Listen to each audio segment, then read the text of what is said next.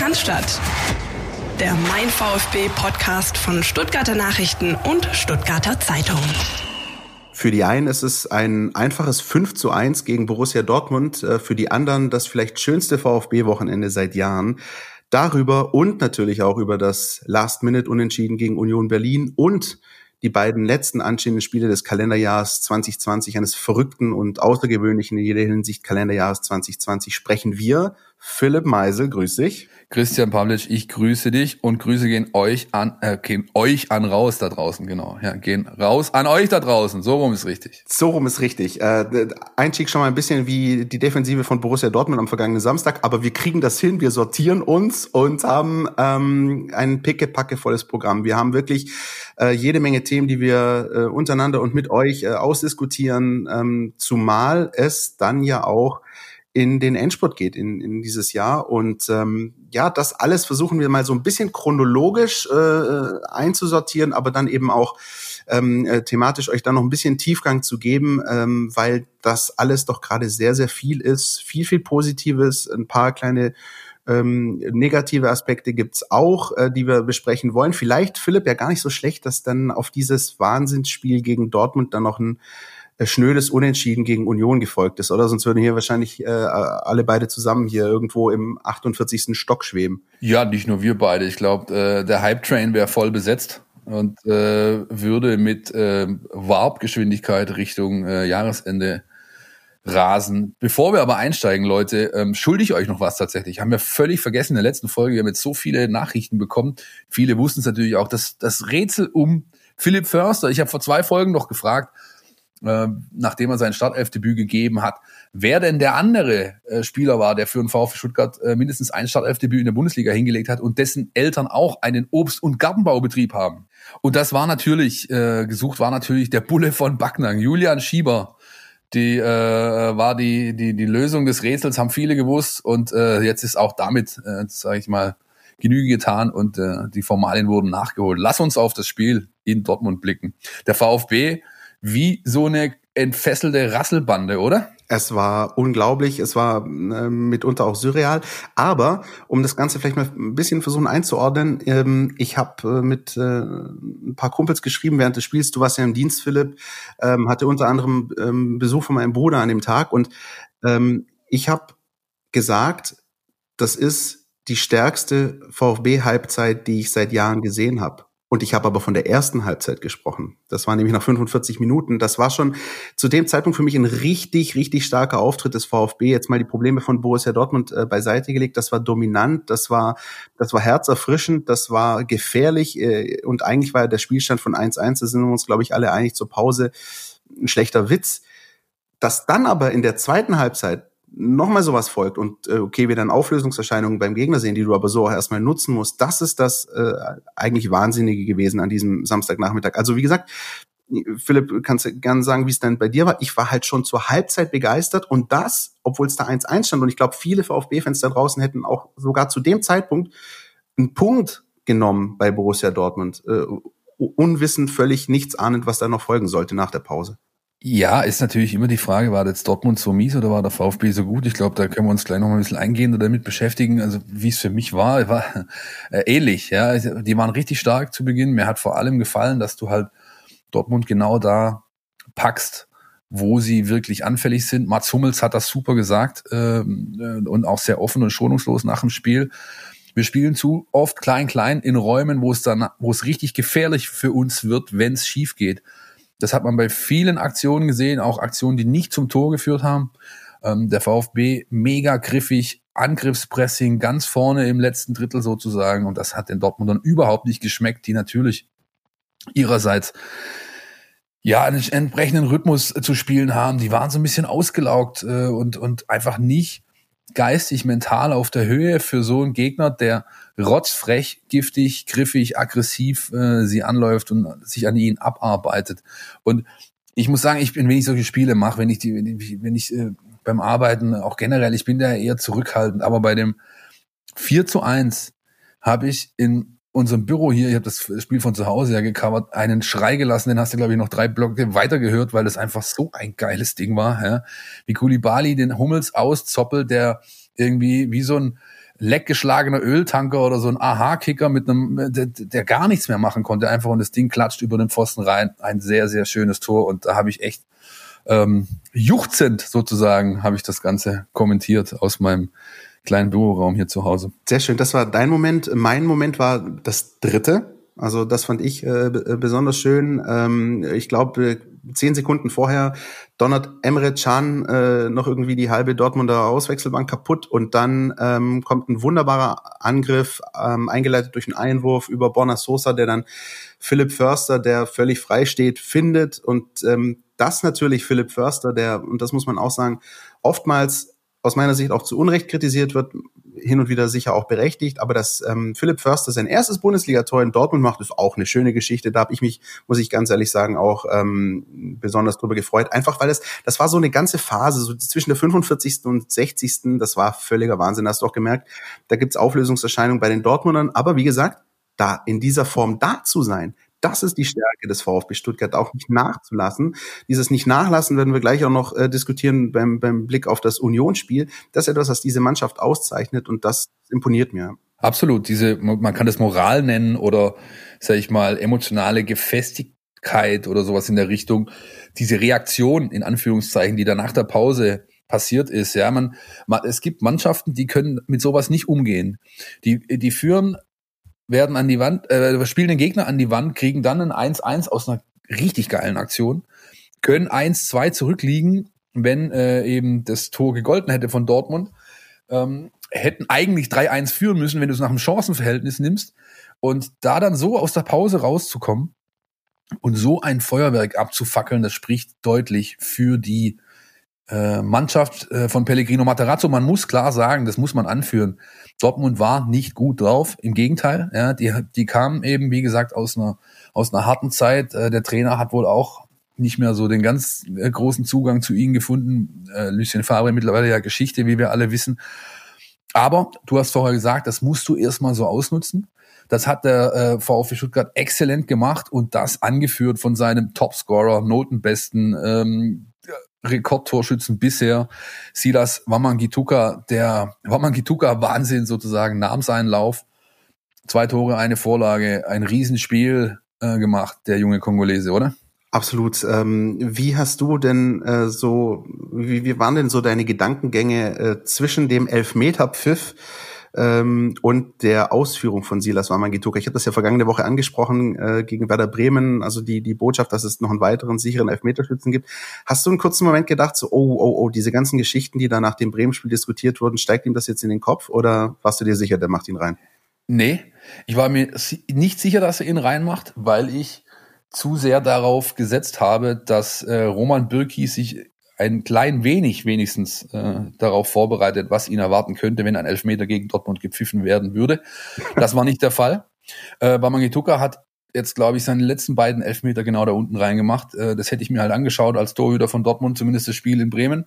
Hat er offensichtlich nicht und so kam's, dass Mamangituka getroffen hat, stark verwandelt, eiskalt und Roman Bürki seinen mittlerweile, glaube ich, 20. Elfmeter in der Liga gegen den BVB nicht halten konnte. Die Szene des Spiels, aber äh, ehrlich gesagt, für mich persönlich, war eine, die gar nicht mit dem Tor belohnt wurde. Ja? Ja. Und zwar war das äh, der Pfostenschuss von von ähm, äh, Teto Klimowitz. Allerdings natürlich mit der kompletten äh, mit der kompletten Geschichte davor. Ja, also da äh, Kämpf, äh, Freistoß vertikal ausgeführt, dann One-Touch-Football am Schluss. Ähm, Kulibali legt mit der Hacke da rein und Teto das Ding krachend an dem Pfosten ich sage das ganz ehrlich, wenn das Ding drin gesessen wäre, hätte ich persönlich bei Hands of God oder bei den elf Freunden angerufen und gesagt, ich will von diesem Spielzug mindestens ein Poster, wenn nicht gleich ein Tattoo, weil das war großartig herausgespielt. Ja, war eine super Szene und ähm, Matteo Klimowitz noch so ein bisschen vom Alupech verfolgt. Ne? Ich erinnere mich dran, äh, gegen Eintracht Frankfurt beim Stand von 2-0 auch noch ein richtig schöner Kopfball, der der an der Querlatte hängen geblieben ist. Ähm, ja, dass die Szene definitiv ein Tor verdient und ähm, gut, zum Glück ähm, hat es am Ende keine große Rolle gespielt für den VfB Stuttgart, weil ja, und so schließt sich dann der Kreis, äh, ich glaube anderthalb Minuten später äh, Kollege Kulibali äh, sein Tänzchen aufgeführt hat und zum Glück dann auch noch nicht sein Trikot ausgezogen hat, das hat er dann selbst noch gemerkt, oh komm, lass es, sonst gibt's gelb. Ich mache lieber einen anderen Jubel, war auch äh, sehr cool in der Situation. Dafür der Dreifach-Dub war auch nicht schlecht, ja. Diese, diese Alu-Geschichte ist tatsächlich mal, da müssten wir eigentlich mal eine Geschichte drüber machen. Der VfB Stuttgart hat ja mit die meisten Torschüsse in der Liga, ich glaube Vierter, hinter Dortmund, Leipzig und Bayern. Und aber mit Abstand die meisten Alu-Treffer mittlerweile. Durch, glaube ich, Gonzales Fallrückzieher vom Unionsspiel sind es, glaube ich, jetzt zehn oder elf Alu-Treffer. Das ist äh, mit weitem Abstand ist man da in Führung in Anführungszeichen in der Liga, wenn man das so sagen möchte.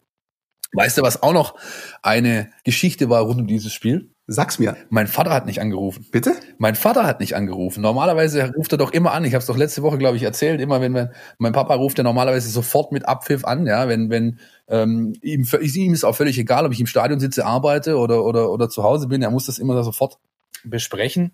Und das hat er diesmal nicht getan. Ich habe erst am nächsten Tag mit ihm dann telefoniert und gefragt, was was los war. Er hat gemeint, er trifft sich immer mit seinen Kumpels. Die sind so vier vier Rentner, die halt dieses Spiel schauen. Die teilen sich ein Sky-Abo, hocken irgendwo in einem in einem äh, Hobbykeller natürlich mit Abstand und Masken. Er hat mir sogar Bilder schon geschickt. Ähm, aber er hat gemeint, Herr Wolsch, diesmal haben wir sogar vor dem Anpfiff einen Starter getrunken. Starter heißt, das erste Schnäpsle gab es schon vor, vor Kickoff. Und natürlich, normalerweise gibt's pro, pro Tor ein Schnaps. Äh, deswegen war da nachher nicht mehr so viel mit Telefonieren. Umso ausführlicher war das Telefonat am nächsten Morgen. Und äh, Papa natürlich in, äh, wie so viele VfB-Fans, völlig beseelt. Hast du das gesehen? Hast du das gesehen? Hast du das gesehen? Und dann habe ich, haben wir halt auch drüber diskutiert, wie wir gerade auch, waren die Dortmund jetzt so schlecht, war der VfB so gut? Wahrheit liegt wie immer irgendwo in der Mitte. Was man festhalten kann natürlich, und das hat man, glaube ich, gestern auch dann bei dem Spiel gegen Union äh, so gesehen, wenn man in die sozialen Netzwerke reingeschaut hat, beispielsweise in den ersten 60, 70 Minuten. Es wurde halt eine entsprechende Fallhöhe generiert. Ne? Richtig.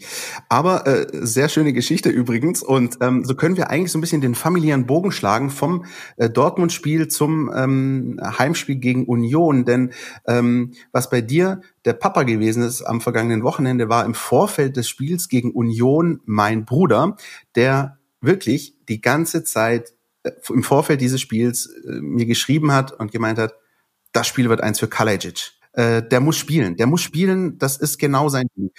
So, und dann kam äh, die äh, Startaufstellung und wir alle kennen die Geschichte dieses Spiels. Ähm, Kalajic stand nicht in der Startelf, was dann aber am Ende hinten raus passiert ist. Ich glaube, ich habe von ihm diese, diese Nachricht, die er mir geschrieben hat, äh, das ist ein Spiel für Kalajic, ungefähr 23 Mal per WhatsApp als Copy-Paste bekommen, äh, weil er gleich bestätigt sah in, seinem, in seiner äh, Voraussage auf dieses Spiel. Ähm, also das ist ja irgendwie doch ganz interessant, dass trotz dieser schweren Zeiten, die wir gerade haben und erneuter Lockdown und alles, aber dieser, dieser familiäre und freundschaftliche Kontakt rund um diese, um diese Spiele ist doch toll, dass man sich da austauschen kann, zumal ja die Mannschaft einfach gerade großen Spaß macht. Was aber, Philipp, gegen Union am Anfang gar nicht so aussah, ne? Naja, das war eben, also das ist die angesprochene Fallhöhe. Natürlich hast du jetzt eine gewisse, in einer gewissen Weise eine Benchmark gesetzt gegen Dortmund, an die sich natürlich alle erinnern und denken dann, das kannst du jede, jedes Woche oder jedes Spiel so, ein so ein Feuerwerk abfackeln. Aber das ist halt nicht so. Zumal du gegen Union spielst oder gespielt hast, eine Mannschaft, die nachweislich zu den am besten Verteidigenden in der Liga gehört, die sehr eklig sind zu spielen, robust, äh, zweikampfstark, bissig, eklig, st standardstark, was man auch natürlich dann gleich nach vier Minuten gesehen hat.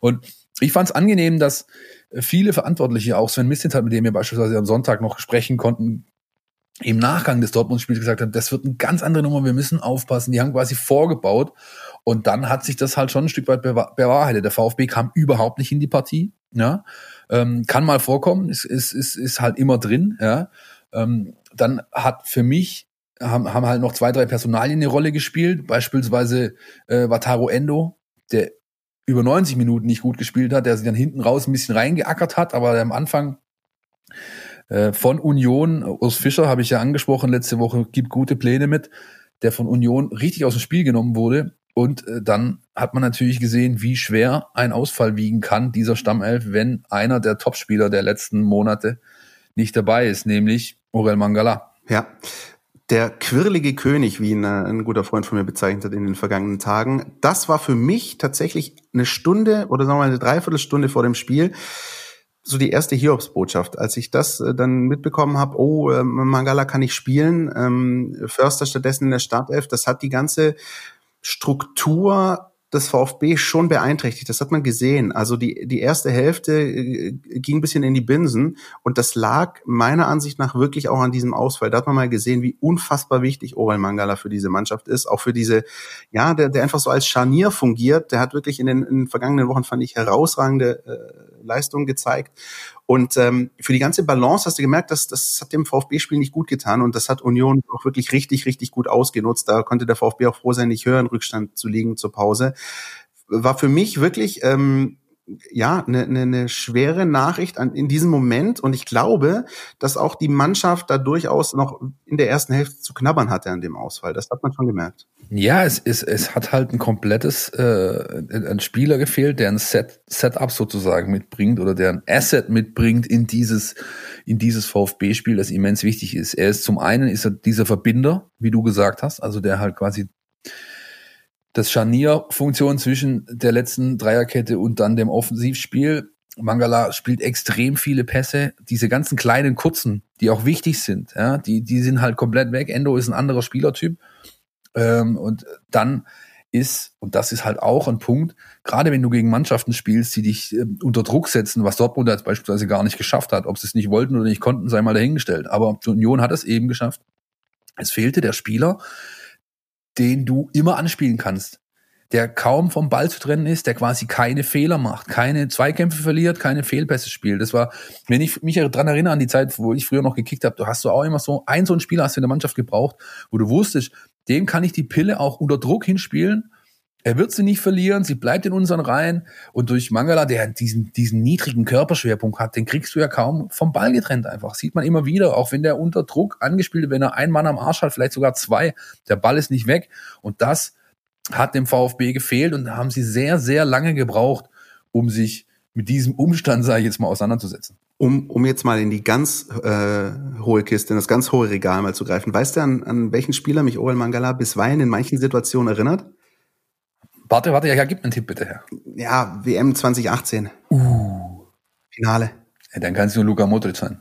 Ja. Es ist, ich habe in manchen Momenten dieses Gefühl, das ist auch genau das, was du gerade gesagt hast, niedriger Schwerpunkt, ähm, Ballkontrolle und, und, und einer, der den Rhythmus des Spiels diktiert. Also einer, der wirklich durch sein Handeln auf dem Platz zeigt, ähm, Machen wir jetzt langsam? Spiele ich erstmal noch den Rückpass oder versuche ich doch irgendwie durch die Schnittstelle? Machen wir jetzt schneller oder machen wir erstmal langsamer? Und, und Ore Mangala ist einer, der beherrscht das.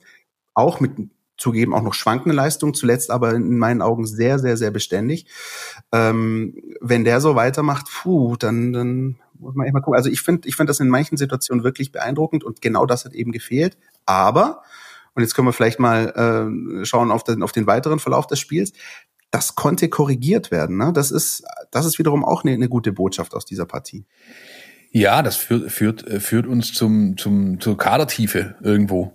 Ja, ähm, man hat ja viel darüber gesprochen, auch wir haben das getan. Ähm, hier 32, 33 Mann, äh, tut das wirklich Not? Ja, aber es zeigt sich halt seit Wochen, dass das genau richtig ist, zumindest in der jetzigen Position, in der der VfB Stuttgart sich äh, befindet, mit so einem großen Kader äh, zu agieren. Und das, das hast du halt gesehen, wenn du dann halt äh, solche Leute von der Bank bringen kannst, auch da, auch haben wir schon öfters drüber gesprochen, Materazzos Lucky Hands sozusagen. Er ist ja eh einer, der sehr offensiv denkt und agiert bei seinen Wechseln. Ganz, ganz selten sieht man mal einen defensiven Wechsel. Es ist immer positionsgetreu oder noch offensiver. Das hat er auch gegen Union gemacht, auch beim Stand von 0 zu 2, wo er dann einfach äh, Clement und Kalajdzic bringt. Ja, da hätten andere abgeschenkt gehabt, hätten gesagt, guck mal, 77. Wir liegen 0-2 hinten, die 13 Minuten, ich schon ein paar Jungs und nächste Woche geht's weiter oder am Samstag geht's weiter. Materazzo, vergiss es, der zieht halt nochmal seine letzten Asse aus dem Ärmel und geht all in, in der, um in der Pokersprache zu bleiben. So. Und hat sich am Ende ausbezahlt. Du hast es angesprochen, 80. Minute, Philipp Clemens, Sascha Kalajic. Ich fand auch die Einwechslung von Daniel Didavi sehr, sehr wichtig, zur Pause schon. Ähm, das war wirklich mal wieder so ein Spiel, gerade im zweiten Durchgang. Ähm, ein bisschen wie in der zweiten Liga damals, ja, eine Mannschaft, ein Gegner, der angenockt ist, der sich ein bisschen weiter zurückzieht, der aber immer wieder auf, auf, auf Konter lauert. Ähm, das war, das war dann so ein Spiel, nicht nur wie mein Bruder sagen würde für Sascha Kalajic, sondern im zweiten Durchgang auch für Dani Didavi. Ähm, ich erinnere dran, nicht nur der, der herausragende Pass zum am Ende 2-2 in der 90. Minute, sondern es wäre ja möglicherweise ähnlich wie im Spiel in Dortmund beinahe so ein Ding nach dem, äh, nach dem Motto Tor des Monats gefallen, wenn nämlich der, der Knaller von Nicolas Gonzalez nicht an die Latte gegangen wäre, sondern vielleicht von der Unterkante reingesprungen wäre. Auch der Pass von Daniel Didavi auf Nicolas Gonzalez herausragend in dem Moment. Lass uns doch mal hören, was äh, unser Kollege Gregor Preis dazu zu sagen hat. Querpass, der Kommentar unserer Redaktion. Ich bin wohl nicht der Einzige, der nicht mehr viel auf den VfB gesetzt hat. Äh, nicht mal mehr den berühmten Pfifferling, um ehrlich zu sein. 2-0. Rückstand kurz vor Schluss gegen Union. Das Ding war durch. Äh, klare Sache, dachte ich, äh, bis der Sasa Kalajdzic kam und ich mich noch gefragt habe, warum bringt er ihn erst jetzt und nicht schon vielleicht vor dem äh, 0-2 Rückstand. Technisch blitzsauberer Treffer, schon stand 2-2 was zeigt, dass der Kader eine, eine richtige Qualität hat und zwar nicht nur bei den ersten elf, sondern auch vor allem in der Breite einen einen Spieler mit dieser Qualität äh, noch äh, zu bringen, das äh, ist schon ein Pfund in der Bundesliga und es äh, ist nicht allein an Sascha Kalajdzic festzumachen, sondern auch an den anderen, die gebracht wurden. Äh, Clement äh, hat es 1 zu 2 vorbereitet. Die Davi ebenfalls eingewechselt zur Pause, das 2 zu 2. Das zeigt, ähm, dass der VfB über eine, eine richtig gute Truppe verfügt. Das muss man schon so sagen. Ähm, das ist einerseits an der individuellen Qualität festzumachen der, der Spieler, andererseits auch ähm, taktisch. Ne, hat er einfach ganz andere Möglichkeiten durch die die Einwechslung, das hat man gegen Union gesehen, dass das Spiel nach der Halbzeit ein komplett anderes wurde. Die Berliner sich nicht mehr so gut darauf einstellen konnten und dann durch die Einwechslung äh, zehn Minuten vor Schluss mit äh, Kalajdzic und Clement nochmal eine ganz andere Wendung erfahren hat. Ähm, der Trainer hat danach gesagt, er hätte den, äh, den Sascha vielleicht schon fünf Minuten früher bringen können, dann hätten sie vielleicht sogar noch gewonnen. Äh, mehr scherzhaft hat er das gesagt, aber äh, es zeigt, es ist äh, wahrscheinlich Klagen auf einem ganz hohen Niveau aktuell. Ja, danke Gregor für diesen Kommentar und ich glaube, Christian, man kann so ein bisschen raushören aus, äh, aus Gregor auch, der ist auch ganz schön überrascht, ob dem, was er da Woche für Woche sieht, ne? weil es war einfach nicht so sehr zu erwarten. Und Dida, du hast ihn angesprochen, ich finde ja auch, Dida ist so, so ein bisschen äh, äh Philipp Förster 2 sozusagen, weil auch ein Spieler, der sehr viel Hate abbekommt in sozialen Netzwerken, den viele einfach, ich will nicht sagen gefressen haben, aber zumindest sag ich mal, deutlich kritischer bewerten als äh, den ein oder anderen Liebling, den sie in der Mannschaft haben. Und man muss klar sagen, die Davi war der erste Schlüssel zu diesem gefühlten Sieg, der da hinten rauskam bei dem, mit dem 2 zu 2. Denn was er ins Spiel gebracht hat, war einfach äh, auch dieses abgezockte, dieses zuversichtliche auch. Du hast irgendwie das Gefühl gehabt, als der drin war, die Mannschaft hat dadurch mehr Sicherheit, mehr Struktur erhalten. Dazu ist er eben immer in der Lage, exakt diese Pässe oder Flanken zu spielen, wie vor dem Gonzales äh, äh, wie vor dem äh, Tor von Sascha Kalajic. Und ich glaube, wir, wir müssen es immer wieder wohl sagen, aber schlussendlich sollte man eigentlich nicht darüber reden müssen. Ein Spieler von der Qualität Daniel Didavis tut einer Mannschaft äh, mit der Struktur des VfB Stuttgart, mit der Altersstruktur auch, mit der Kaderstruktur unfassbar gut. Das muss man einfach, finde ich, so festhalten. Ich muss zuletzt ja bei Daniel Didavi immer, auch gestern im zweiten Durchgang, muss ich äh, an diese Aussage denken nach dem Mainz-Spiel. Am zweiten Spieltag war es, glaube ich, als er äh, sich vor die Kameras gestellt und gesagt hat, wir sind eine richtig geile Truppe. Und ich mir in dem Moment gedacht habe, so, oh, Daniel Didavi, hm, auch eine interessante Aussage, kenne ich vorhin ihm so in der Form auch nicht. Ähm, jetzt kann man das sagen, aber ähm, Woche für Woche zeigt eben die Mannschaft, dass sie das mit Leben füllt. Das finde ich eben besonders gut. Und ähm, Philipp, du und ich, wir haben jetzt schon, was kann ich, die wievielte, 137. Folge oder was? Ja, haben wir heute. 137. Folge. Also wie viele Folgen hatten wir in der ähm, Bundesliga-Saison vor, vor äh, zwei Jahren, als ähm, ja, diese ganzen Spiele waren daheim, auswärts, egal gegen wen. Und wir haben immer die gleiche äh, äh Leier gesungen, dass das Spiel mit dem 0-2 durch war. Und ähm, im Normalfall, ich muss auch sagen, für mich war das Spiel auch gefühlt im Kopf nach dem 0-2 durch und, und äh, ich musste dann noch einiges umschreiben, was mich, äh, was mir einen langen Arbeitstag beschert hat. Aber das nehme ich gerne mit. Das freut einen, weil man sieht, hey, beim VfB sind in der Bundesliga Spiele bei 0-2 nicht durch. Diese Mannschaft ist immer dazu fähig und in der Lage, zurückzukommen.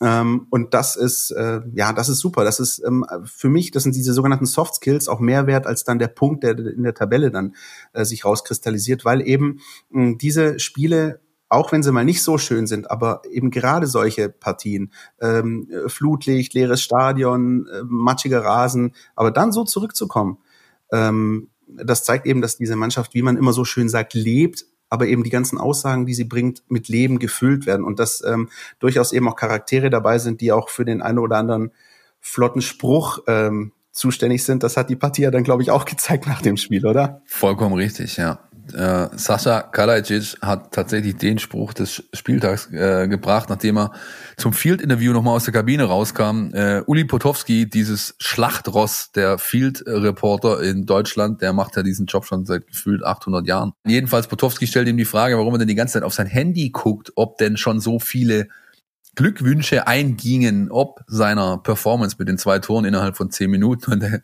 Sascha so knallt hat, na, ich guck nach meiner nach meiner äh, Kickbase-Aufstellung, ich Trottel habe mich nicht aufgestellt. Ja, das ist Wahnsinn. Jetzt muss man erklären, ich musste Kickbase erst mal googeln tatsächlich. Äh, äh, shame on me, ja, aber das ist ein ein, sag ich mal, Online-Manager-Spiel gibt's per App, man äh, basierend auf Echtzeitdaten aus der Bundesliga. Man kann sich also eine Mannschaft zusammenstellen, die generiert Werte, man kann Transfers machen und so weiter und so fort. Also ein lustiges kleines App oder Browser-Game, je nachdem, wie man spielt. Und offensichtlich spielt auch der ein oder andere VfB-Spieler selber mit. Und äh, äh, ja, großartige Geschichte, was wiederum einmal zeigt, es ist gar nicht so schlecht, wenn man nicht schon mit 13 in irgendwelchen NLZ-Internaten hängt, Mediaschulungen bekommt, Dinge vorgekaut bekommt und ständig gesagt bekommt, Mensch, Kerl, sei vorsichtig mit diesem, jenem, geb dich möglichst stromlinienförmig, kommst du in nichts rein. Sascha Kalajic hat noch nie in seinem Leben NLZ von innen gesehen und ist ein so herzerfrischend guter Kerl mit dem Herz an der richtigen, am richtigen Fleck und mit dem Herz auf der Zunge vor allem. Ist ein Hochgenuss, mit diesem Kerl zu sprechen. Jedes Mal aufs Neue sollte es viel mehr davon geben. Mehr Kalajdzic, bitte. Im deutschen Fußball, wenn es irgend geht. Das ist äh, wahr. Dem möchte ich gar nichts hinzufügen. Wollen wir noch über diese äh, gefühlt zehnminütige Wahrüberprüfung reden bei seinem zweiten Treffer oder soll man es einfach so stehen lassen mit dem Verweis darauf, dass Sascha Stegemann äh, offensichtlich immer wieder Unterstützung aus ähm, Köln benötigt, um Situationen richtig einzuordnen, was ihm in Echtzeit wohl selten gelingt. Ja, also ähm, äh, ich habe zumindest äh, dann so, so, so ein bisschen meinen inneren Frieden mit äh, dem Kollegen Stegemann geschlossen. Aber ich habe mir gedacht, im Endeffekt, also den, also wenn du den jetzt zurücknimmst, in irgendeiner Form, dann, also bitte. Dann wird es, glaube ich, nach der Wiesbaden-Geschichte auch schwierig, ähm, nochmal ein VfB-Spiel äh, zu kriegen. Ich habe mir das gestern nochmal genau angeschaut, äh, Philipp. Ich habe ähm, tatsächlich die Zeit gestoppt zwischen der Aktion selbst und der Entscheidung auf Tor. Es waren ziemlich genau zweieinhalb Minuten, auch wenn es einem irgendwie doppelt so lang vorkam. Ähm, ja, zweieinhalb Minuten, sicher auch mal eine Minute zu lang. Ähm, am Ende ist es okay. Ich habe mich äh, nur gefragt, also er hat sich das dann sagen lassen, er hätte sich es, glaube ich, auch angucken können, wobei, wenn er sich angeguckt hätte, hätte wahrscheinlich der Public wieder irgendwelche Transkripte geschrieben von Dialogen mit dem Videoschiedsrichter. Also lange Rede, kurzer Sinn, es waren zweieinhalb Minuten, am Ende stand die einzig richtige Entscheidung und ähm, alles gut. Auch wenn es ähm, beim nächsten Mal gerne auch ein Minütchen kürzer gehen darf. Ja, vor allem, was ich halt interessant finde, ist, also mir sind jetzt mehrere Aussagen dazu von Kalacic auch begegnet nach dem Spiel. Es war gar nicht Handspiel, was in Köln überprüft wurde. Was ja von Stegemann so gewertet wurde. Der hat das ja als Handspiel gewertet. Das war offensichtlich gar nicht so. Also Stegemann hat ihm während der Überprüfung gesagt, Kalacic jetzt, äh, dass, dass sie das Handspiel gar nicht überprüfen, weil es denn keins sei, sondern ähm, tatsächlich gab es ja so einen kleinen sag ich mal, Schubserle, um im schwäbischen Idiom zu bleiben, von Kalajic gegen seinen Gegenspieler. Ich weiß gar nicht mehr, wer das war. Marvin Friedrich hat es auch dann direkt danach ange, angedeutet gegenüber dem Schiedsrichter. Der hatte halt beide Hände dran, im Rücken unten. Es gab sicher eine Berührung, aber halt keinen Stoß, der wohl dann so äh, massiv war oder halt nicht unter dieses typische, im Strafraum geht's halt ein bisschen anders zu, äh, Ding fällt, sodass äh, nach mehrfacher Überprüfung dann wohl gesagt oder festgehalten werden konnte, es ist definitiv kein Foul. Und ähm, Handspiel wurde wohl so, lese ich das zumindest heraus, ich kann mich natürlich auch täuschen, aber aus all den Aussagen, die ich jetzt rund um diese Situation gelesen und gehört habe, ähm, wurde das Handspiel gar nicht, äh, war gleich, gleich quasi kein Thema mehr, sondern es war eher diese Situation mit dem Schubser. Ja. Oder Schubserle. Und ähm, ich glaube, damit können wir ähm, das Kapitel unseres Rückblicks äh, schließen, was dann natürlich einfach auch noch gut war, dass nach dieser Pause, die auch für die Spieler einfach nicht gerade unanstrengend ist, auch rein von der Psyche her, dann noch Gregor Kobel am Ende nochmal zur Stelle war. Denn wenn es ganz, ganz blöd läuft, verlierst du das Ding noch in 90 plus 3. Äh, auch da nochmal eine wichtige Parade von, von Gregor Kobel, der ja einfach auch konstant gute Leistung bringt. Weil wenn das Ding dann halt am Ende dann in der Nachspielzeit noch verloren geht, dann diskutieren wir wieder über ganz andere Dinge. Also alles in allem würde ich sagen, es war äh, eine runde Woche für den VfB. Hat sogar äh, mein Christa, Christoph Trümmel nachher gesagt, ja, der Kapitän von Union, der, der auch den, die Vorlage vom, zum 1-0 gegeben hat, glaube ich, er hat auch gesagt, es ist unterm Strich ist das schon in Ordnung, was hier gelaufen ist und hat sich quasi versöhnlich gegeben und so, so sollte es doch dann auch sein, auch wenn die Begleitumstände jetzt, sage ich mal, für beide Mannschaften auf dem Rasen für viele Leute vor dem Fernseher nicht unbedingt die glücklichsten waren mit dieser Wahrgeschichte hinten raus. Aber abhaken, weitergehen, nächster Themenschwerpunkt und der heißt bei uns Datenaffäre slash ein Jahr Klaus Vogt. Ja, fällt mir an erster Stelle übrigens ein, dass wir in der vergangenen Folge einen massiven Bock geschossen haben. Schon wieder. Wir haben, äh, wir haben gesagt, äh, 365 Tage Klaus Vogt. Das ist natürlich völlig falsch. Es sind 366 Tage, denn wir haben Schaltjahr. Jetzt bist du sprachlos. Passiert selten, aber in dem Fall ist es so, ja. Ja. Ich weiß nicht, was ich dazu sagen soll.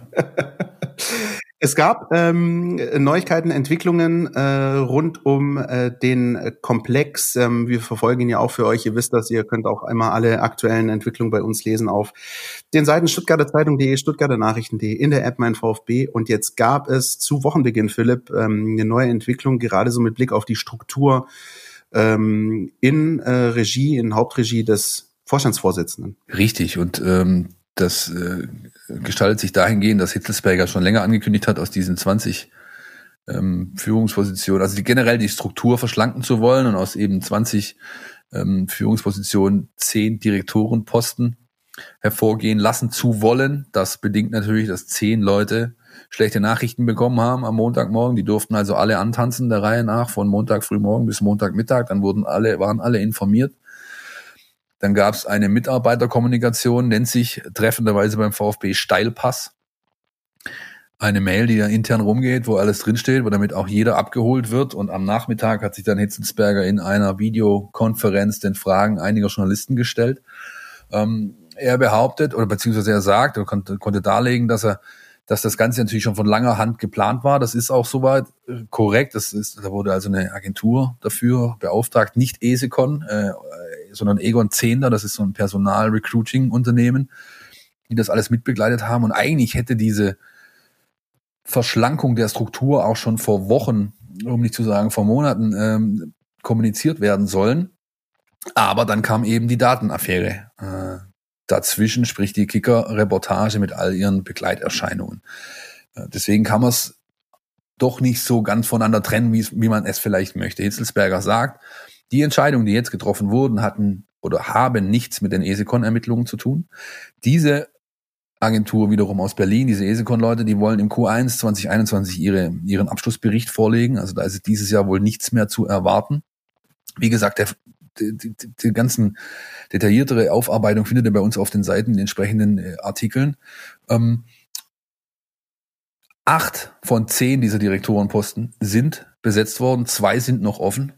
Äh, möglich auch, dass äh, externe Leute dazukommen. Ähm, was auch schon bekannt ist, ist, dass eben Oliver Schraft beispielsweise nicht mehr seinen Direktorenposten halten wird. Der war ja Direktor of Communications sozusagen, also äh, Unternehmenskommunikation. Und ähm, auch äh, da wird sich einfach noch ein bisschen was tun. Wenn ich persönlich tippen müsste, würde ich sagen, dass da diese ESECON-Abschlussbericht schon ein bisschen eine Rolle spielen wird. Denn äh, was da drin steht, dürfte äh, teilweise zumindest auch mit den Personen Schraft und Co. zu tun haben. Wir werden es abwarten, wir werden es begleiten, wie üblich ähm, werden da dranbleiben für euch am Thema und wollen uns jetzt einfach äh, dem anderen widmen in diesem Blog und das ist der Präsident Klaus Vogt. Genau, ähm, der ähm, auch was die Kommunikation angeht, ähm, eigentlich recht offen immer ist. Äh, wir hatten ihn ja auch schon zweimal äh, bei uns im, im Podcast, also einer, der äh, durchaus Dinge auch anspricht ähm, und, und auch ja selbst reflektiert ist. Ähm, du hast es so ein bisschen überschrieben unter dem Motto, was Vogt geschafft hat und was nicht. Ähm, wie würdest du das denn äh, beurteilen, Philipp? Und, und vor allem auch da, glaube ich, spielt einfach auch der Aspekt äh, Pandemie schon auch wieder eine Rolle, ne? Absolut, absolut. Ich meine, er hat natürlich, wie auch ähm, äh, sein, äh, sein, sag ich mal, Kontrapart, äh, der Herr aus Tübingen, ähm, der mittlerweile auch äh, sich mehrfach wieder in den sozialen Netzwerken geäußert hat, rund um diesen Bildartikel, der letzte Woche dann erschienen ist. Ähm, der hat ähm, äh, hat natürlich ein Wahlkampfprogramm gehabt, ja, sage ich jetzt mal so. Auf diesem Programm stand unter anderem stand Frauenfußball drauf, ja, und ähm, und natürlich sind diese Projekte zwar vielfach angeschoben worden, aber realisiert wurde nichts davon, konnte einfach auch nicht, weil eben die, sage ich mal, globalen Bedingungen aktuell so sind, wie sie sind und weil es irgendwie irgendwelche wichtigeren Dinge äh, gab. Man kann also so, man kann ihm quasi vorwerfen, wenn man das möchte, dies und jenes hat er verkündet, will er umsetzen, will er machen, hat er nicht geschafft. Aber unabhängig von den Einzelheiten, die wirklich ja alle, zumindest soweit es meine Kenntnis ist, alle in der im Prozess sind. Also das ist jetzt nichts, was äh, abgehakt und ja Pech gehabt, sondern das sind Sachen, die laufen halt weiter. Was er, ähm, ähm, er hat was viel Wichtigeres geschafft, nämlich er hat es geschafft, diese komplette Mitglieder- und Fanlandschaft des VfB Stuttgart ähm, wieder voll mitzunehmen. Also, also ich, ich will nicht sagen, Graben, äh, Gräben zuzuschütten, ist vielleicht ein bisschen zu viel gesagt. Die gab es natürlich durch die Dietrich-Zeit und alles, was davor gelaufen aber, aber ist. Aber vielleicht äh, die, die Wogen zu glätten, so. Ja, so ist es schwierig, das genau. Aber so, und, und das hat er geschafft und das ist immens hoch zu bewerten, viel, viel höher als, als jetzt äh, Einzelkörper, ob, jetzt, ob da jetzt ein paar Mädels anfangen, Fußball zu spielen im Breitensport oder nicht.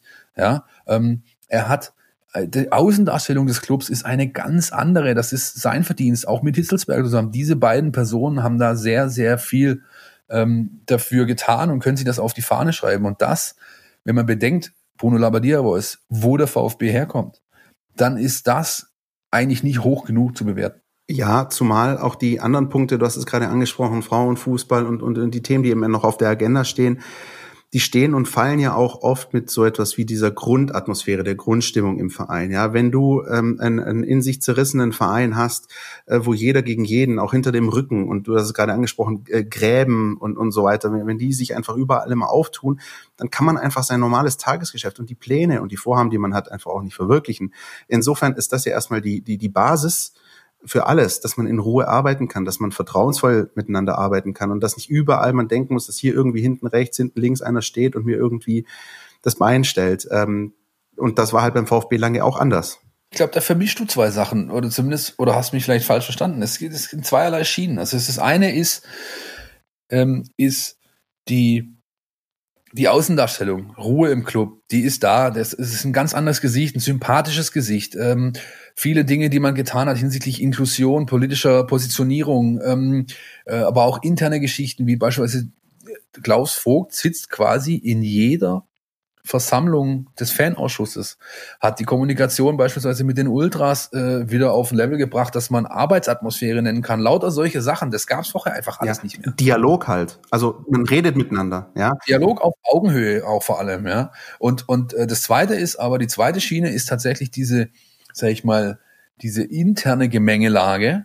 Und die ist bei weitem nicht so gut, wie äh, man das vielleicht vermuten könne. Sprich, da gibt's eben schon große Gräben, da gibt's Heckenschützen. Das sagt ja schon alleine dieses, äh, dieser Artikel, der, der Artikel, Anführungszeichen, der Bildzeitung, die das letzte Woche dieses Thema wieder groß aufgemacht haben. Unser Kollege Marco Schumacher wiederum hat sich dann halt äh, einen Tag später, glaube ich, dem Ganzen auch angenommen und hat da einige auch sehr deutliche Worte äh, dazu gefunden. Und unterm Schluss, äh, unterm, unterm Schluss, unterm Strich bleibt leider festzuhalten, es gibt jede Menge Heckenschützen noch in diesem Club und schlussendlich der Wahlkampf läuft auf Hochtouren. Richtig. Und, und ich glaube, da ja, muss man auch, glaube ich, als, als Außenstehender, als, als Fan, der das alles verfolgt, aber auch als jemand, ja, wie wir und unsere Kollegen, die da an, an dem Thema dran sind, ähm, man muss ja nur eins und eins zusammenzählen. Also ich habe auch vorher äh, nicht sagen wollen, dass alles äh, eitel Sonnenschein ist. Ich glaube, da sind wir uns alle einig. Nee, so habe ich dich auch nicht verstanden. Genau, aber aber ähm, immer so, es ist halt allen bewusst und ich glaube, es ist halt auch vor allem dem Präsidenten oder den handelnden Personen bewusst, dass das halt der erste Schritt sein muss, weil sonst kriegst du halt die Dinger nicht äh, auf die Kette. Sonst ähm, gibst du immer irgendwelche ja, äh, Stolpersteine und, und, und, und, und, und dann verzögert sich alles. Und deswegen auch das, wir verfolgen das auch, was in den, äh, auch bei den Kollegen äh, so geschrieben wird und passiert. Ähm, wie sagt man so schön, es ist noch lang nicht alles Gold, was glänzt, aber ähm, es ist allen bewusst, dass das halt der erste und wichtigste Schritt ist, weil sonst geht halt eben gar nichts voran in diesem Verein. Ja, klar, und ähm, er, er böte Angriffsfläche. Also noch mehr als die konstruierte oder die, die konstruiert wurde, ja, äh, durch irgendwelche lancierten Geschichten. Aber ähm, das ist natürlich ganz klar die Basis. Aber nichtsdestotrotz, ähm, da gibt's schon in den entsprechenden Gremien ganze Fraktionen oder zumindest einzelne noch starke Player, die ähm, ja vielleicht auch, so deutlich muss man es leider sagen, ihre eigenen Interessen über die des Clubs ste stehen und da wiederum ähm, halt versuchen, Stimmung zu machen, denn wie wir alle wissen, im März nächsten Jahres soll die Mitgliederversammlung ähm, stattfinden. 18. glaube ich ist angesetzt. Präsenzveranstaltung in der Schleierhalle, so es denn die Pandemie zulässt. Das ist der bisherige Plan. Und da steht eine Wahl an, nämlich die zum Präsidenten äh, des VfB Stuttgart für eine vierjährige Amtszeit. Und deswegen läuft da jetzt so langsam im Hintergrund die Maschinerie an. Das ist in erster, im erst, auf den ersten Blick ist das normal, das ist halt überall so. Die Art und Weise lässt natürlich gewisse Rückschlüsse zu, ähm, die ja zumindest darauf hindeuten, dass da alles andere als eitel Sonnenschein am Start ist und dass uns noch eine gewisse Spannung garantiert ist für die nächsten Tage und Wochen. Ihr könnt ähm, äh, das alles, diese ganzen Dinge natürlich bei uns auf den Seiten nachlesen. Ich lege euch da auch aber auch mal ausnahmsweise die aktuellsten Blogbeiträge vom Vertikalpass nach und von Stuttgart International oder auch von Nachspielzeit Online. Diese Dinge arbeiten doch ganz gut auf, äh, was da momentan so im Hintergrund alles läuft. Und im Vordergrund wird ab Freitagabend zumindest offiziell einiges laufen, nämlich es gibt einen Gegenkandidaten für Klaus Vogt. Das äh, ist aus deiner Sicht überraschend, weniger überraschend. Ähm, hast, du, hast du das kommen sehen? Nee, ich finde es nicht überraschend. Man hat ja auch mit Riedmüller, dessen Namen mir vorher leider nicht eingefallen ist, es tut mir sehr leid, entschuldige mich. Christian Riedmüller, Christian ja. Riedmüller, Dankeschön. Man hat ja auch schon, also vom Vereinsparat aus, bei der letzten Wahl zwei richtig gute Kandidaten hingestellt. Das muss man ja einfach mal so festhalten. Ja, also das ist wirklich, da wurde ein guter Job gemacht. Das ist auch nicht selbstverständlich, dass man zwei Kandidaten, die dermaßen auf Augenhöhe sind, dahinstellt und dann die Mitglieder entscheiden lässt.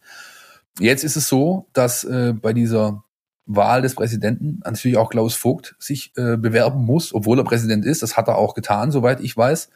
Ähm, und dann obliegt es dem Vereinsbeirat, einen Gegenkandidaten zu stellen. Das ist offensichtlich passiert, denn Volker C. hat eine offizielle Bewerbung abgegeben und wird gegen Klaus Vogt kandidieren im, äh, im äh, März nächsten Jahres. Klaus, äh, oh, ich komme schon mit den Namen durcheinander. Volker C. Ein paar Hintergründe. Ähm, groß, das im Detail, Sie lest das auch bei uns in der App oder auf den Seiten. Da hat äh, mein Kollege Carlos Ubina sich darum verdient gemacht. Wer ist das? Ähm, woher kommt der? Was macht der? Ganz kurz, ähm, ich habe natürlich auch ein bisschen gesuchmaschint die letzten äh, Stunden, um mir mal. Das ist ein gutes Wort, du bist gesuchmaschint. ja. gesuchmaschint, um mir, um mir mal anzuschauen, was ist denn das für ein Kerl. Ähm, der kommt hier aus der Region, äh, hat seine ersten unternehmerischen Meriten mit einem Unternehmen im, sag ich mal, Metallbau gemacht, Schondorfer Ecke. Hat sich mal im Motorsport bewegt, hat mal für Swanne Mir Soldo so ein bisschen, ähm, äh, ja, wie soll ich sagen, PR-Geschichte äh, mitgemacht, Autogrammstunden organisiert, ist aktuell der Präsident des EC Adler Kitzbühel, ein Eishockey-Club aus der schönen äh, Stadt in den, in den Bergen, wo der VfB im Sommer Trainingslager gemacht hat und hat mit Cecon eine Firma, äh, glaube ich immer noch zumindest laut Impressum, die sich um Gebäck verdient macht, nämlich Florentiner. Magst du die auch? Also ich mag die sogar sehr. Weißt du überhaupt, was es ist, Florentiner? Ich, ich mag ja nur Laugengebäck. Das, ist, das macht er nicht, aber Florentiner macht. Also er macht, äh, das, Florentiner sind diese Taler äh, mit unten Schoko, oben Nüssen und Honig äh, Karamellglasur wo dir die Zähne äh, nachher alle wehtun, aber es schmeckt halt einfach hervorragend. Ich bin ja eh so süßer, mir kannst du damit, kannst, kriegst du damit immer, echt immer. Und für jeden, der sich das noch nicht ganz so bildlich vorstellen kann, obwohl der Kollege Meisel das wunderbar beschrieben hat, äh, kann das ja gerne Suchmaschinen. Ähm, was ich noch sagen wollte zu dem, zu dem Aspekt äh, Gegenkandidat und so weiter, das müssen wir ja auch erwähnen. Ähm, Philipp, wir haben ja auch lange genug, nicht nur wir, sondern natürlich auch die, die Fans, die Mitglieder, war das ja immer jahrelang das Thema, dass eine Wahl eben eigentlich auch immer nur eine Wahl ist, wenn es zwei Kandidaten mindestens gibt, die, die zur Auswahl stehen. Es gab ja jahrelang eben den, ähm, den Modus, ja, es gibt quasi einen Kandidaten und da kann man entweder den Daumen heben oder senken. Und ähm, das ist ja dann sozusagen auch etwas, das in seiner Konsequenz dann eben einfach fortgeführt wird. Denn das wollte man ja auch beim VfB einfach immer haben. Das ist auch richtig so. Also genau. ganz ehrlich, das ist völlig neutral betrachtet. Das ist richtig so. Und ich, ohne, äh, ohne jetzt dass sich der aktuelle amtierende Präsident dazu geäußert hat, glaube ich, dass es auch im Sinne von Klaus Vogt ist. Ja, weil er, er, er stellt sich ja immer hin, oder was heißt, er stellt sich immer hin, aber er betont auffallend oft, er ist das, das oberste, der oberste Vertreter der Mitgliedschaft. Das heißt 75, ein paar zerquetschte oder was, äh, 1000 Mitarbeiter. Und deren erster äh, Vorkämpfer sozusagen ist er. Das heißt, alles, was er tut, macht er im Sinne der Mitglieder im besten Wissen und Gewissen. Und dazu gehört eben auch, dass eine richtige Wahl existiert. Und die kann nur sein, wenn es, wenn es eine Wahl gibt. Ja? So ist es. Ähm, und deswegen ist das jetzt erstmal der Status quo.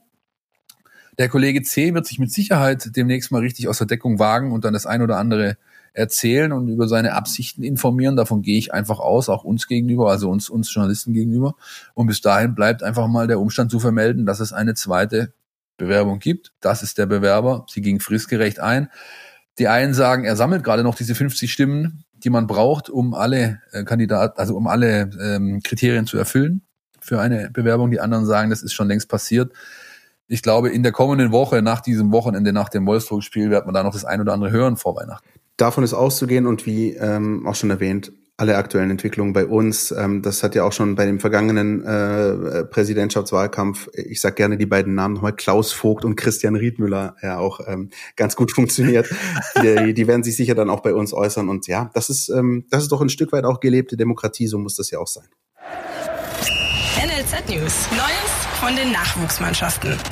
Der NLZ Newsflash diese Woche ist wirklich auch mal wieder kurz. Es gab ein glorreiches 0 zu 0 gegen FK Pirmasens am Freitagabend.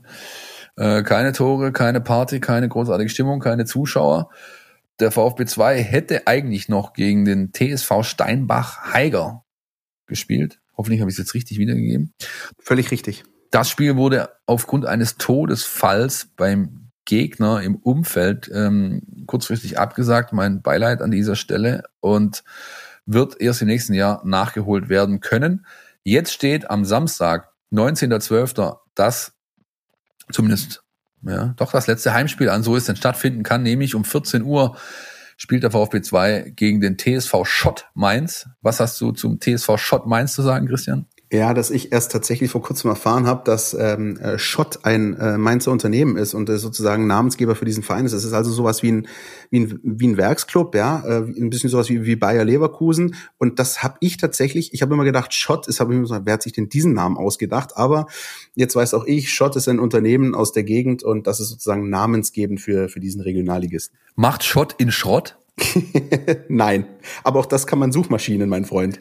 Ich Suchmaschine das mal. Ich muss das deswegen gerade dran denken, weil ich immer, wenn ich äh, meine meine Partnerin, deren Eltern, die wohnen da hinten irgendwo die Ecke raus, äh, Kirchheim Tech, Wernau, und immer wenn wir da hinfahren, kommst du an ein Unternehmen vorbei irgendwo in Esslingen, das mit diesem wunderschönen Claim arbeitet. Namen habe ich vergessen. Kompetenz in Schrott. Finde ich total geil. Ich muss da jedes Mal lachen. Ich weiß auch nicht warum. Kompetenz in Schrott. Nun denn, wir schweifen ab offensichtlich. Der VfB 2 steht auf äh, Tabellenplatz 13, hat 16 Punkte. Und ähm, am Samstag wissen wir, wie es weitergeht, so denn das Spiel stattfindet. Samstag wissen wir auch, wie es beim VfB, bei den großen Jungs weitergeht. Nämlich am 18 Uhr Topspiel. Das glaubst du das? Topspiel?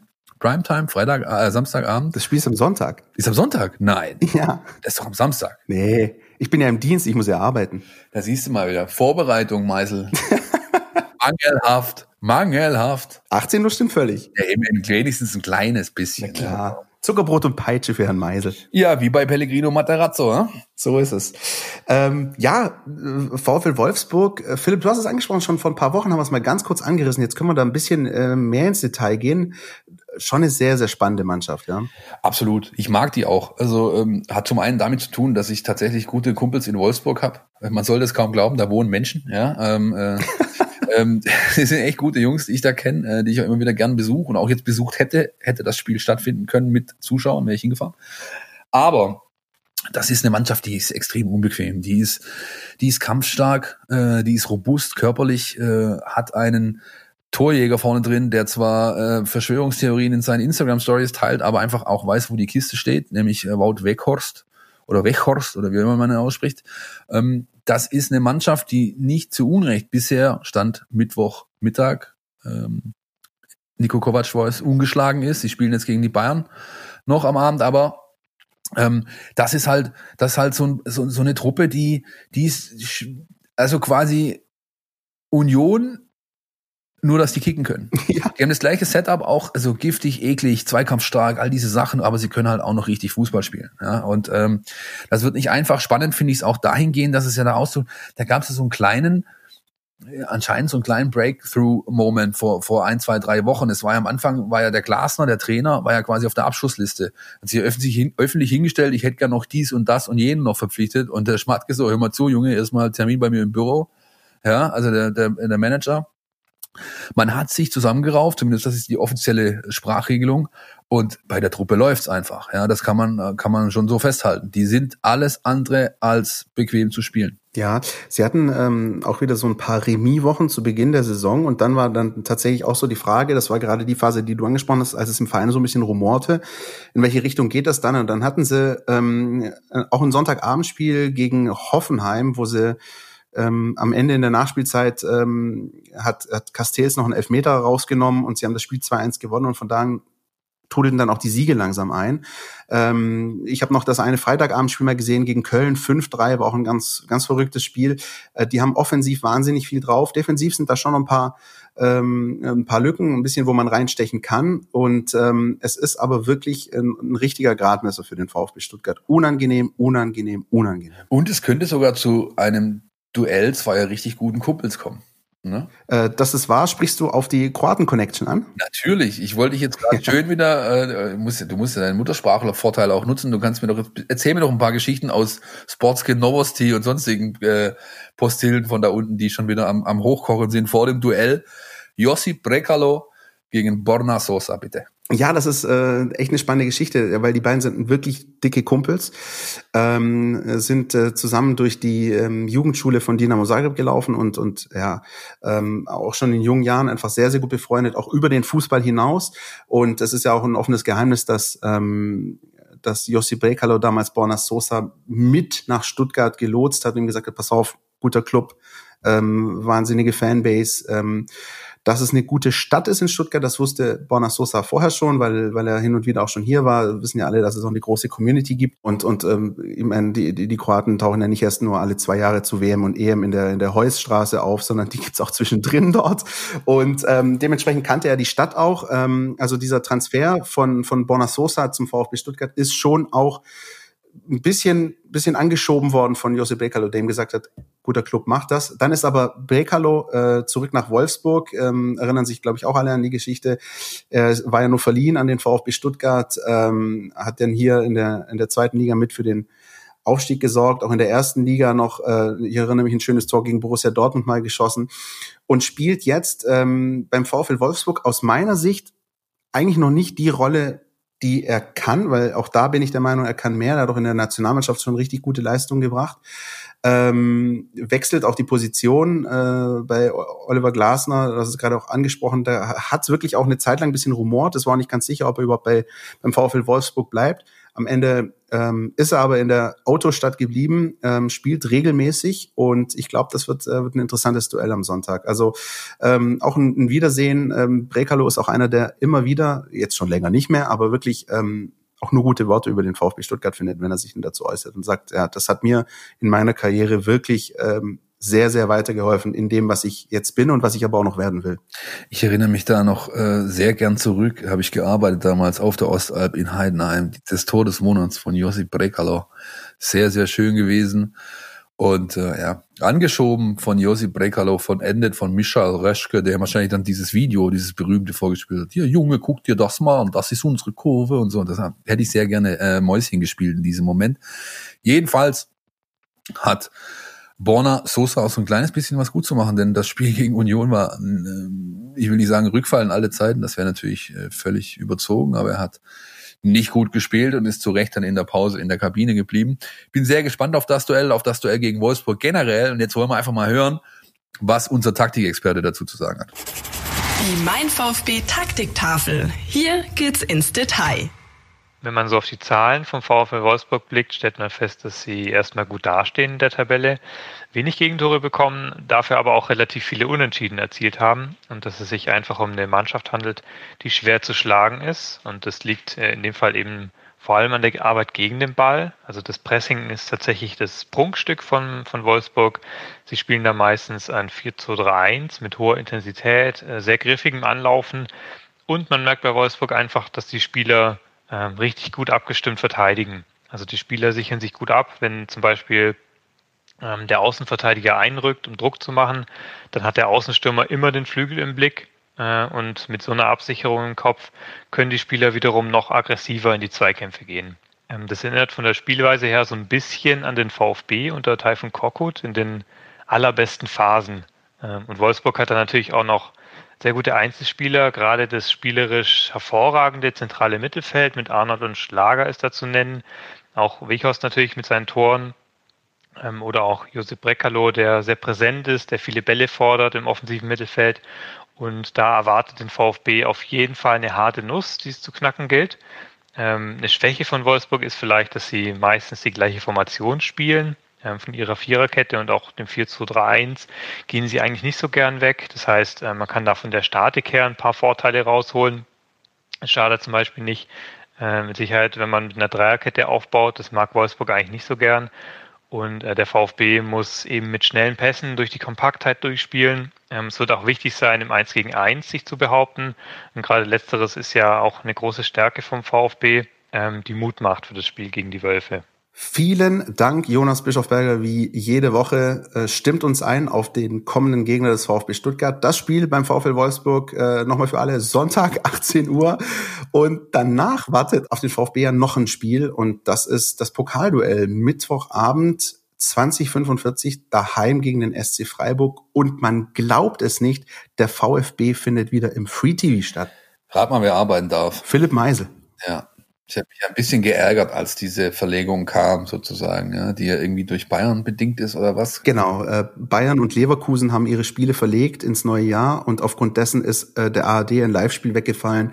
Äh, drum spielt der VfB später und eben auch äh, im ersten. Jedenfalls hätte ich gerne um 18.30 Uhr meine Arbeit äh, äh, dann mit Vollgas aufgenommen, um früher fertig zu sein, um wiederum äh, äh, nach Hause zu können, aber so ist es halt alles ein bisschen später.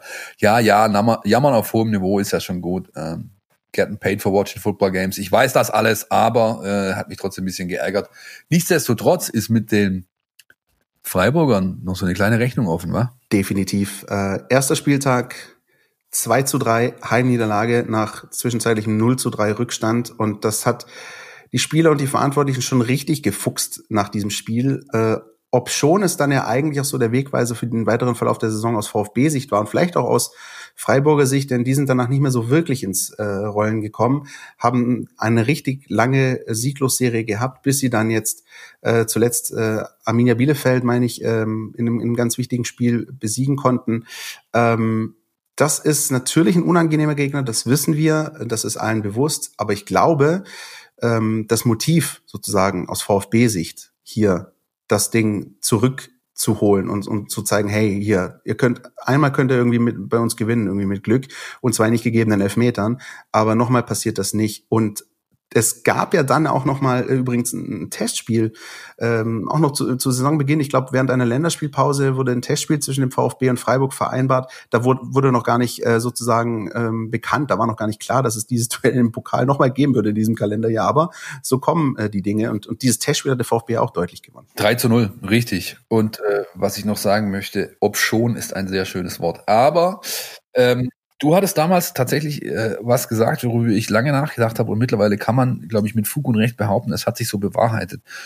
Dieses Spiel, ob schon es eine Niederlage war, hat viel ausgelöst beim VfB. Nämlich unter anderem das Bewusstsein dafür, dass man durchaus mithalten kann in dieser Liga, dass man sich von niemandem verstecken braucht und sich in die Hose machen muss, weil halt jetzt Bundesliga gespielt wird und nicht mehr zweite Liga. Das sieht man Woche für Woche, finde ich. Das sieht man an der Art und Weise, wie Materazzo aufstellt. Das sieht man an der Art und Weise, wie er einstellt seine Truppe. Das sieht man daran, wie die Jungs auftreten. Und das hat, glaube ich, echt viel mit diesem Freiburg, mit diesem 2 zu 3 zum Saisonstart zu tun. Und dann ist natürlich auch noch irgendwo, ja, es ist, es ist natürlich auch noch, hat das ja so, so, so so begleitende, eher softe Faktoren, sage ich jetzt mal, so ein Spiel, so ein Pokalspiel. Ja, das, du gehst mit einem, gut, die Pause gibt's jetzt nicht, sind nur acht Tage, aber du gehst mit einem guten Gefühl ins Weihnachtsfest, wenn du es gewinnen würdest. Du hast dieses Überwintern im Pokal, äh, ist natürlich hat einen sportlichen Wert, hat aber einen viel größeren, äh, sag ich mal, emotionalen Wert, der einfach auch in diesen, auf diesen, dieses Gesamtthema Selbstbewusstsein einzahlt, was äh, dieser Mannschaft, äh, so jung wie sie denn auch ist, nur gut tun kann, oder? Ja, und man will doch auch einfach nicht zweimal hintereinander daheim gegen Freiburg verlieren. Also das ist ja auch wirklich äh, so ein Ding, das muss nicht sein. Auf der anderen Seite, und ich glaube, das müssen wir an der Stelle auch erwähnen, du hast es gerade erwähnt, es ist schön, im Pokal zu überwintern, dann nochmal eine Runde weiterzukommen, ein bisschen Geld gibt's dafür auch. Aber wenn das jetzt irgendwie nach Verlängerung oder im Elfmeterschießen schief geht, dann geht die Welt für den VfB auch nicht unter und dann wird es trotzdem ein gutes Jahr gewesen sein, aus sportlicher Sicht. Absolut, absolut. Ich glaube, wenn man, wenn man, ach, das ist jetzt, das ist ein bisschen arg fazitartig, aber wenn man sich anschaut, was da passiert ist in diesen zwölf Monaten, dann äh, kann man, glaube ich, jetzt schon festhalten, das ist aller Ehren wert, wie sich diese Truppe schlägt. Und ähm, jetzt gilt es halt einfach, sage ich mal, dieses dieses äh, Erreichte, das bisher schon Erreichte und Erspielte zu vergolden oder zu veredeln in diesen letzten beiden Aufeinandertreffen. Ich bin sehr gespannt und wie immer bekommt ihr Full Coverage bei uns in der App, in der Mein VfB App. Ihr bekommt sie auf Stuttgarter Zeitung Nachrichten.de. Ihr bekommt sie gegen Wolfsburg am Sonntag äh, von Christian Pavlic und gegen Freiburg am am Mittwoch, den 23. Dezember. Danke, danke, immerhin. Äh, von mir persönlich und natürlich äh, von unseren Kollegen, die mit uns bei den Spielen sind, respektive von zu Hause oder vom Büro aus arbeiten rund um die beiden Partien. Last but not least, Christian, bisschen Eigenwerbung noch, ha? was meinst du? Ja, äh, so ein bisschen unter dem Motto, wir haben euch zugehört, ne? Richtig, genau. Es ist tatsächlich so gewesen, dass wir die letzten Wochen und Monate ähm, extrem viele Zuschriften bekommen haben, per Mail an info at meinvfb.de, diese Mailadresse, an die ihr euch immer wenden könnt, aber auch über äh, sage ich mal, persönliche Nachrichten auf Twitter, über offizielle Anfragen, über klassische Kommentare in unseren sozialen Netzwerken, beziehungsweise unter den sozialen Netzwerken, in den besprechenden, unter den Posts in den sozialen Netzwerken so. Und im Wesentlichen war die Frage immer dieselbe. Wann gibt's endlich ein VfB-Abo von euch? Sprich ein Abo, das ausschließlich VfB-Inhalte äh, kumuliert, und zwar alle, die bisher bei SCN und SCZ mit dem äh, Zusatz Plus laufen, also für die ein Abo notwendig ist. Allerdings war immer halt der Haken daran, das Abo war quasi dann für den kompletten, fürs komplette, für den kompletten Auftritt des, äh, des Portals notwendig. Ja, man hat also, auch wenn man nur die VfB-Sachen von uns lesen wollte, immer ein Abo gebraucht für den ganzen, äh, für den ganzen, fürs, äh, für die ganze Seite oder Zeitung, je nachdem, wie man es nimmt. Jetzt aber gibt es das tatsächlich für alle VfB-Inhalte von uns. Und zwar exklusiv in unserer Mein VfB-App. Christian, ein paar Fakten. Hast du sie alle parat schon oder soll ich runterbeten? Äh, du kannst äh, gerne runterbeten. Ich kann allerdings äh, dazu eben auch sagen, dass das Ganze natürlich auch einen Namen tragen wird und dass es ähm, ganz, ganz kreativ mein VfB Plus, ja, also ähm, das ist, klingt ein bisschen wie, wie Neo Magazin Royal, aber es ist mein VfB Plus. Nein, es ist wirklich einfach uns ganz wichtig gewesen, weil wir das gemerkt haben. Es gibt einfach viele, viele, viele Leser auf unseren Portalen, die sich wirklich ausschließlich und vornehmlich für die VfB-Inhalte interessieren. Und, ähm, und dem wollten wir eben Rechnung tragen. Ähm, wie das Ganze jetzt funktioniert, darfst du runterbeten. Ich habe jetzt ein bisschen Zeit gewonnen. Die Fakten sind ganz klar. Ihr bekommt einfach das volle Paket aus unserer Redaktion. Und zwar zum einen alle Texte, wirklich alle VfB-Texte, alle VfB-Texte werbefrei. Ihr bekommt natürlich weiterhin Podcasts, ihr bekommt weiterhin Videos. Wir haben einiges noch weiter geplant an äh, vor allem Bewegtbildinhalten, äh, dass wir nach und nach im Q1 ausrollen wollen, wie man so schön sagt, im Agentursprech. Da rollen wir in Q1 aus, wa? Nee.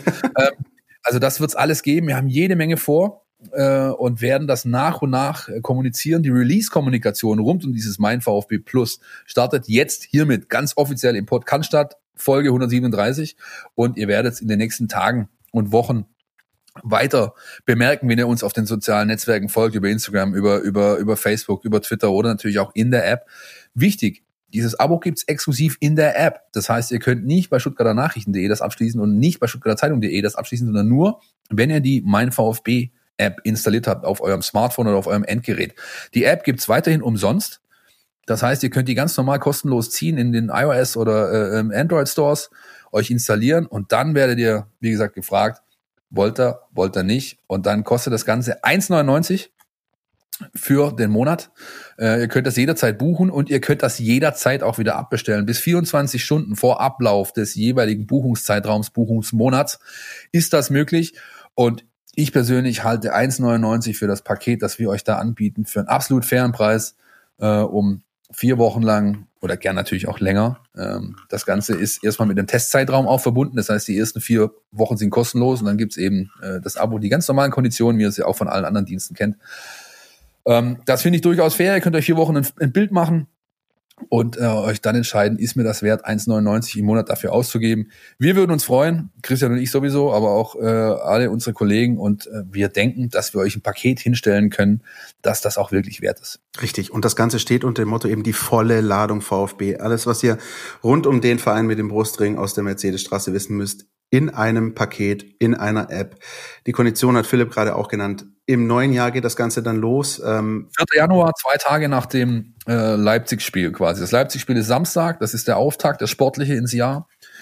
Dann äh, werden wir Sonntag äh, das Ganze nacharbeiten. Sieg, Niederlage, Unentschieden, je nachdem, was bei rumkam. Und am Montagmorgen, 4. Januar, geht das ganze Ding live. Und wir freuen uns wirklich, euch auf diese Reise mitzunehmen. Ähm, es war ein sehr spannendes, turbulentes, abwechslungsreiches und außergewöhnliches Jahr 2020, aber wir hoffen, dass 2021 in vielerlei Hinsicht besser wird. Und vielleicht ähm, ist das so ein bisschen der erste Schritt, die volle Ladung VfB für euch, ähm, für einen ja, ordentlichen Preis. Philipp hat es gerade gesagt, wir hoffen, das kommt bei euch an und freuen uns da auch natürlich nicht nur mit Blick auf mein VfB Plus, auf euer Feedback, sondern eben auch wie immer mit Blick auf unseren Podcast hier. Absolut damit bleibt mir nur noch zu sagen, jetzt äh, entsteht ein kleines Päuschen. Äh, wir werden nächste Woche aufgrund von verschiedener, äh, verschiedenen Dingen nicht kommen. Weihnachten zum Beispiel ist einer. Also nicht die neue Folge wird nicht erscheinen. Ja, danke, Christian, ja. Ähm, man könnte es missverstehen. ähm, dafür werden wir zwischen den Jahren, wie man so schön sagt, eine Folge für euch aufnehmen und eben auf die beiden Spiele blicken, nämlich Wolfsburg, Freiburg und dann auch schon einen Blick werfen auf Leipzig. Und bis dahin verabschieden wir uns äh, für den Moment und sagen Dankeschön und auf Wiederhören. Podcast statt. Der Mein VfB Podcast von Stuttgarter Nachrichten und Stuttgarter Zeitung.